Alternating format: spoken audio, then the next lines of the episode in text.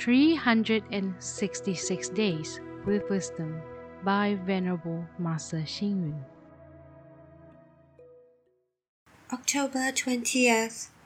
Sublime personality comes with a broad mind.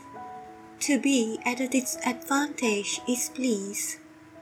Learning to be at a disadvantage will help us to foster a good relationship. Acknowledging mistakes and making rectification are great virtues. Repentance improves one's moral character. These are some disciplines to solve the impasse among people. 1.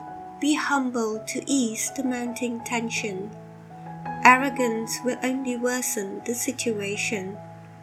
2. Be the first to apologize. An apology does not make you a loser. Instead, sophistry leads to disdain. 3. Praise the other party. Your praise lets the other party feel your kindness. 4. A tense situation is usually caused by gain and loss. If only we concede, then a tense situation will be diffused. 5. Our concern and courtesy can lessen the other person's prejudices against us. At times, some sincere greetings, serving a cup of tea, or caring for that person by showing our warmth can melt a cold and tense situation.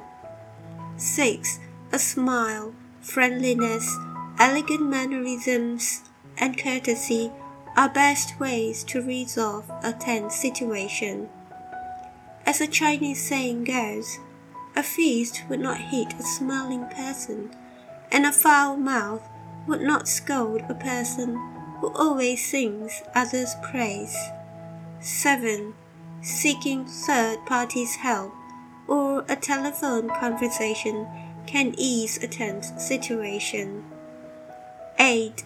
Efforts to praise the other person, probably in writing, through friends or other people, may be a good way to resolve an impasse. Read, reflect, and act. Be humble during an impasse to avoid aggravating the tension further. Arrogance will only worsen the situation. Please tune in, same time tomorrow as we meet on air.